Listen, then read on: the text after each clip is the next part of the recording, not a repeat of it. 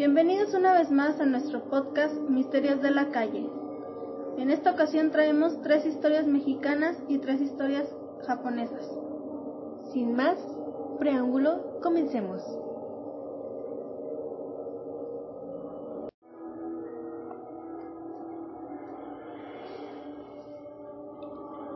Hanako-san.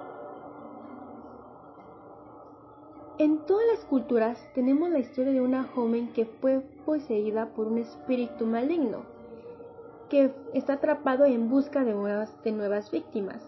En español está la conocida Verónica, pero en Japón se le llama Hanako-san, una chica cuya leyenda se remonta a muchos años atrás. Hanako-san es una chica que suele esconderse en los lavabos y baños de los colegios e institutos. Hay muchas leyendas urbanas japonesas que dicen que quedó atrapada en el baño de su colegio, escondiéndose de los bombardeos de la Segunda Guerra Mundial. Y también dicen que se esconde de ahí porque sus padres querían matarla, que oía en sus compañeros cuando encendieron el baño y la dejaron dentro y otras muchas versiones. También existe una película llamada Hanako of the Toilet, basada en esta leyenda. La cuestión es que su alma sigue en el baño del tercer piso y es ahí donde puedes invocarla. En el tercer retrete, llamándola tres veces por su nombre, mientras que dices Hanako-san, Kimashika, o sea, ¿estás ahí? Y espera a que ésta te responda con una suave voz. Varias, verás ante, ante tu asombro, en la, puerta de, en la puerta se abre lentamente, muestra una colegiala bañada en sangre y con múltiples heridas con todo el cuerpo mientras te atrapa y arrastra con el hueco del inodoro. Con ella no podrás escapar. Nadie te oirá, pero por mucho que intentes gritar.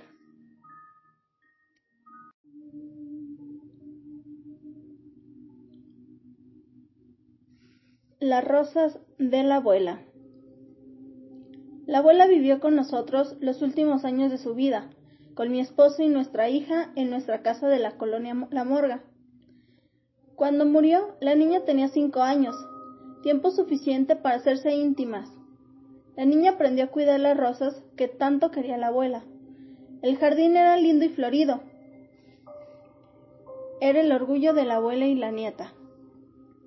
Después de que la abuela murió, la niña quedó devastada. No quería salir al jardín, aunque nos reconfortaba la manera de morir. Una tarde, mientras tomaba un té al lado de sus amadas rosas, se quedó dormida y nunca más despertó. La niña pasó más de cinco semanas sin salir al jardín. Decía que el mundo y aquellas rosas no eran lo mismo sin su abuela. Parecía que hubieran perdido el color. Cuando la vimos salir al jardín, la seguimos a distancia. Queríamos vigilarla, pero también darle espacio. Los primeros días solo estaba un momento con las flores y volvió a entrar a la casa. A partir de la tercera semana pasaba horas y horas en el jardín. Claro que siempre bajo la mirada mía o la de su padre. Una tarde, la niña llegó llorando a mi lado mostrándome que la abuela la había arañado, cuando ésta quiso salir del jardín a las afueras de la casa, y en verdad tenía tres rasguños en el brazo. Esto era algo más que extraño, más aún porque la abuela en vida nunca había llegado a hablarle muy duro. De nuevo consulté con mi esposo y éste se mostró más que preocupado. Él sabía que su madre no haría algo así. Buscamos entre conocidos y amigos alguien que conociera un espiritista o un medium. Alguien así que nos pudiera decir lo que pasaba. Nos recomendaron una anciana experta en estos asuntos. Al verla nos mostramos recelosos. Era ciega, pero al estar en el jardín se quedó un momento quieto y nos dijo que efectivamente ahí había un ente, y no precisamente la abuela. Pero el espíritu de la abuela también se encontraba ahí. La intención del ser malvado era llevarse a la niña, tanto su alma como su cuerpo, y efectivamente era la abuela la que había arañado a la niña cuando ésta tenía la intención de marcharse con aquel ante malvado. A las seis de la tarde nos reunimos los cuatro en el jardín. La anciana regó agua a nuestro alrededor, encendió velas y empezó una oración. Antes de esto nos dijo que cuando estuviera en trance, la niña debía preguntar algo a ella, a lo que solo la niña y la abuela suspiran. Si respondía bien, era su abuela. Si no lo hacía, la niña debía decirle que ella no era su abuela y no la quería ni en su jardín ni en su casa. Así lo hicimos. La mujer entró en trance y habló con la misma voz de la abuela. La llamó por su nombre. La niña le preguntó sin saludarla, Abuela, ¿cuál es la flor más linda del jardín? La mujer respondió sin vacilar, las rosas. Para nuestro asombro la niña respondió, Tú no eres mi abuela y no te quiero ni en mi jardín ni en mi casa. La mujer lanzó un alarido de odio y dolor. Quedó desmayada. Nos preocupamos, pero en cuestión de dos minutos volvió en sí y respondió con la voz de la abuela. El jazmín. La niña la abrazó y lloró de felicidad. La mujer habló de nuevo, con la voz de la abuela. Esta le pidió disculpas a la niña por el arañón, pero la era la única manera de protegerla. Se despidió de todos para la niña y mi esposo fue muy duro, pero descansaron. Les dijo que debían cruzar el umbral de su destino, que les cuidaran las flores. La mujer volvió en sí. Nos dijo que todo estaba resuelto, que ninguno de los dos entes volvería al jardín. Yo quedé con la duda del jazmín y le pregunté a mi hija. La niña me respondió que la abuela siempre le decía que el jazmín era la flor más linda del jardín, pero que ella tenía buena mano era para las rosas.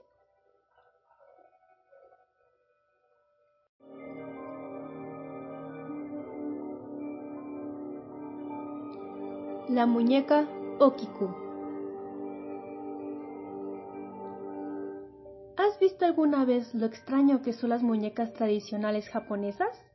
No entiendo cómo los niños podían jugar con ellas, y por esta razón hay tantos coleccionistas que se empeñan en buscar algunos modelos en concreto con este tipo de muñecas.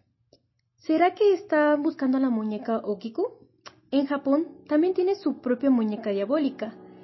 Aquí en, Estados Unidos está la conocida Annabelle. En Japón está la muñeca Okiku. La historia de esta muñeca japonesa se remota en el año de 1918, cuando Ekichi Suzuki, de 17 años, compró un Sapporo, una muñeca para regalársela a su hermana Okiku de, de dos años. Algunos meses más tarde, la niña pequeña murió repentinamente de un, resfriado. Eso, eso es lo que dice en la leyenda. Y como es tradición en Japón, la familia colocó su muñeca favorita en el altar de la casa, para rezar a su memoria cada día. Desde ese día, la familia comenzó a notar que poco a poco el pelo de la muñeca estaba creciendo, como si estuviera viva y fuera una niña de verdad.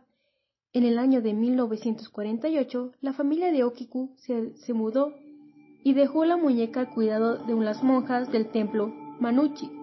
Desde ese día, la muñeca sigue expuesta en este mismo lugar, y todavía es necesario cortarle el pelo con cierta frecuencia, porque no para de crecer.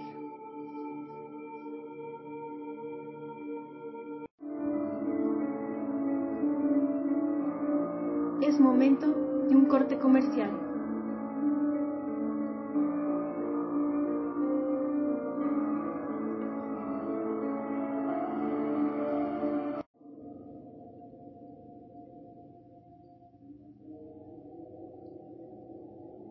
Estamos de regreso en Misterios de la Calle.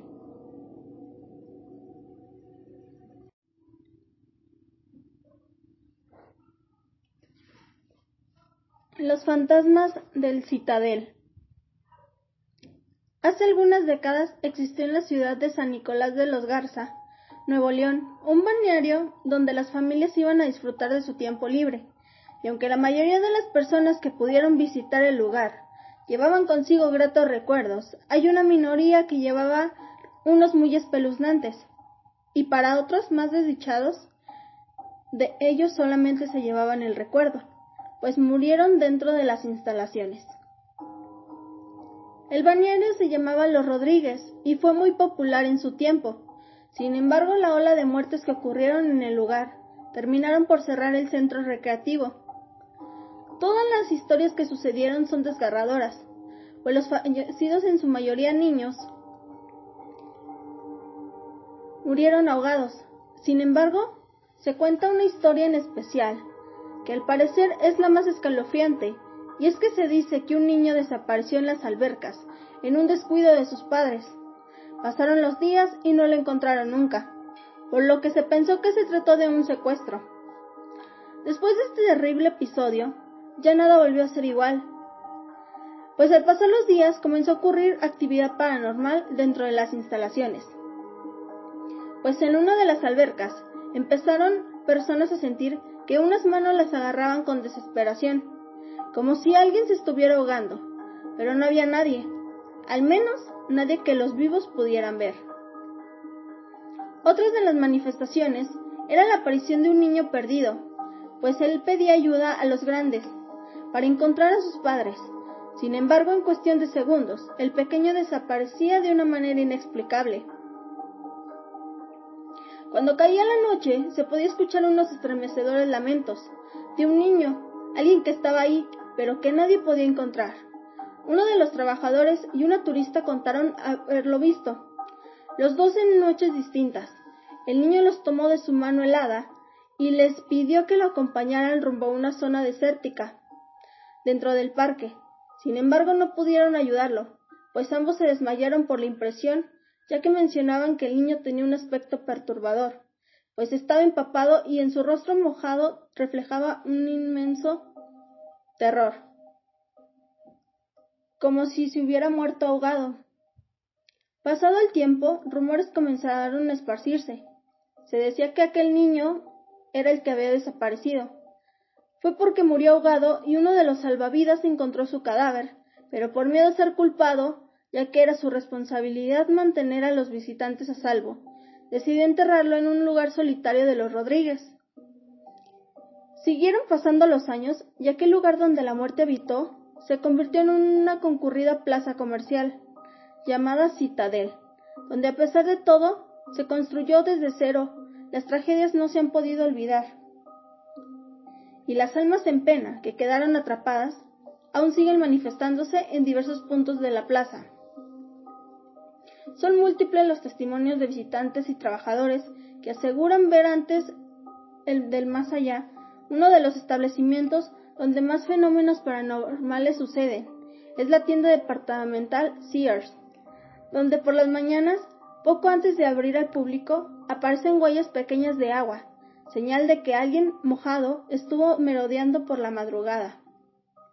En otras tiendas se dice que hay una bodega, en donde se pueden encontrar un pozo de agua. Se piensa que era una de las albercas. Trabajadores relatan que ahí se escuchan risas, les avientan cosas y en ocasiones se han podido ver el espectro de una niña y un niño.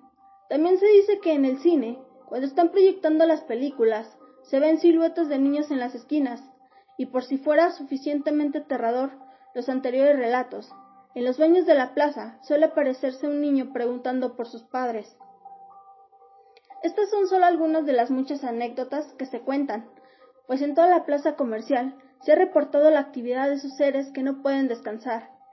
Es por eso y por lo mismo que muchos guardias han renunciado, al ser víctimas de las siniestras manifestaciones, secuelas de una muerte inesperada, que no ha permitido a los niños irse de este mundo, al cual ya no pertenecen, pues ellos piensan que aún están vivos.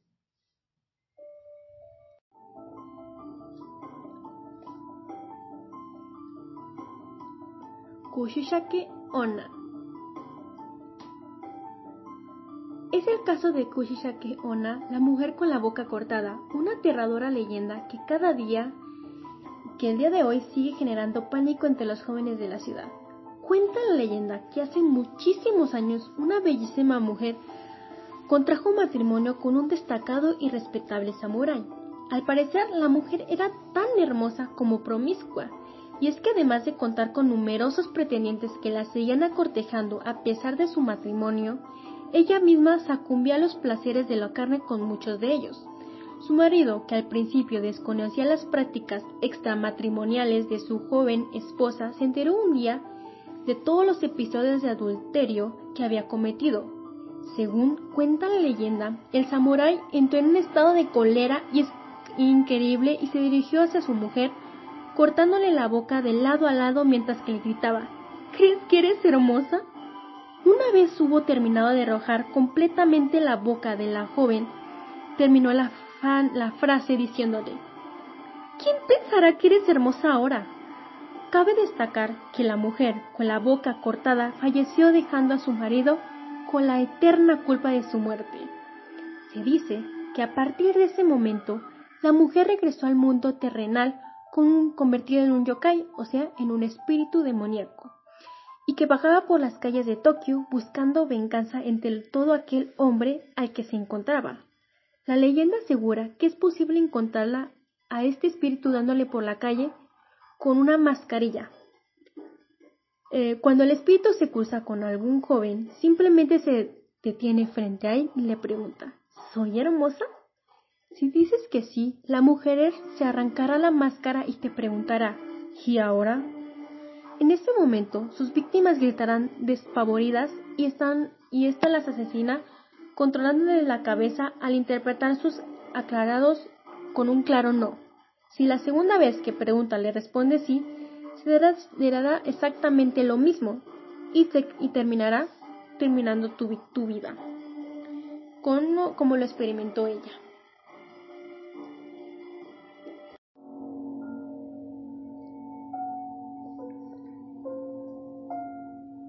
El charro negro. El hombre que pactó con el diablo. En México, sobre todo en las zonas rurales, está bastante extendida la leyenda del charro negro, una de las más populares del imaginario colectivo de este país. El mito tiene algunas variaciones, pero en casi todas coinciden en algunos puntos en común que voy a narrarte a continuación. Se cuenta que el charro negro Provenía de una familia humilde. Sus padres lo amaban, pero nunca pudieron cumplirle los caprichos que él quería. Sus lujos estaban fuera del alcance de la familia pobre en la que él creció. Decidido dejar el pasado de la vida campesina, o al menos en apariencia, era capaz de dejar de comer para ahorrarse algunos centavos y completar para comprarse un atuendo. Pero ese atuendo solo lo sacaba para presumir, en la realidad de su día a día continuaba siendo un campesino. Estaba realmente cansado de su pobreza, pues por más que trabajaba, el dinero nunca le alcanzaba. Tenía que andar todo el día con las manos llenas de tierra. Tiempo después murieron sus padres.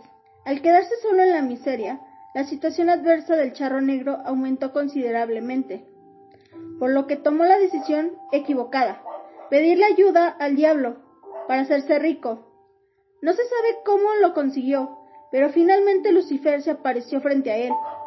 Aquella entidad supo leer los ojos y el espíritu de un hombre que lo había llamado, así que de inmediato le ofreció cantidades de dinero que ni en dos vidas le alcanzaría para gastar. El pago, su alma al cambio. Como el charro negro era altivo, orgulloso y valiente, aceptó gustoso, cerrando así el pacto que lo llevaría a la condenación. Pasaron los años y el charro seguía disfrutando de lo obtenido del pacto, una hacienda, caballos, pero sobre todo la ropa lujosa que siempre le gustó portar.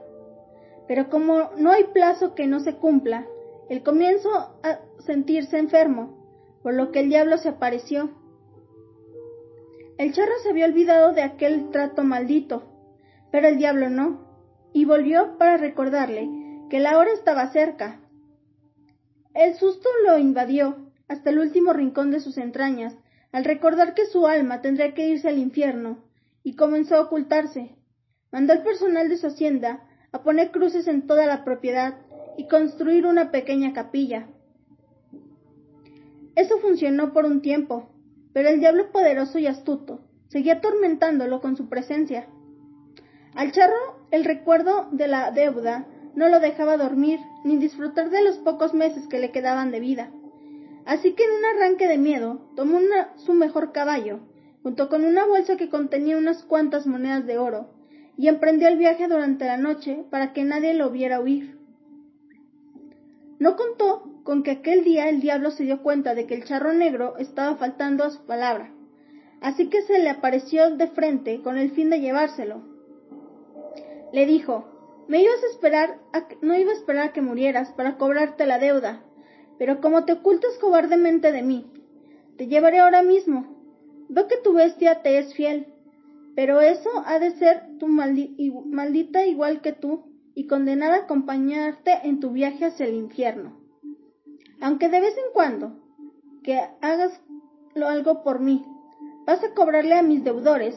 Si haces bien tu trabajo, dejaré que el hombre que acepte esa bolsa con monedas de oro que traes tome tu lugar.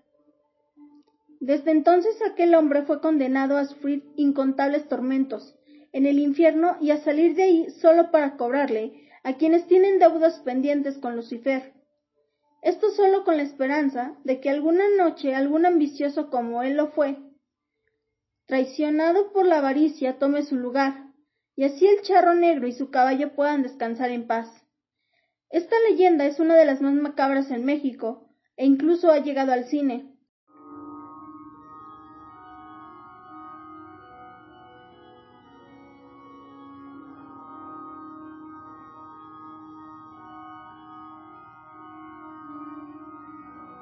Amigos, hemos llegado al final de este gran podcast. Agradecemos a todas las personas que se tomaron el tiempo de escucharnos. Y pues síganos escuchando en este su podcast favorito, Misterios de la Calle. Hasta la próxima. Chao.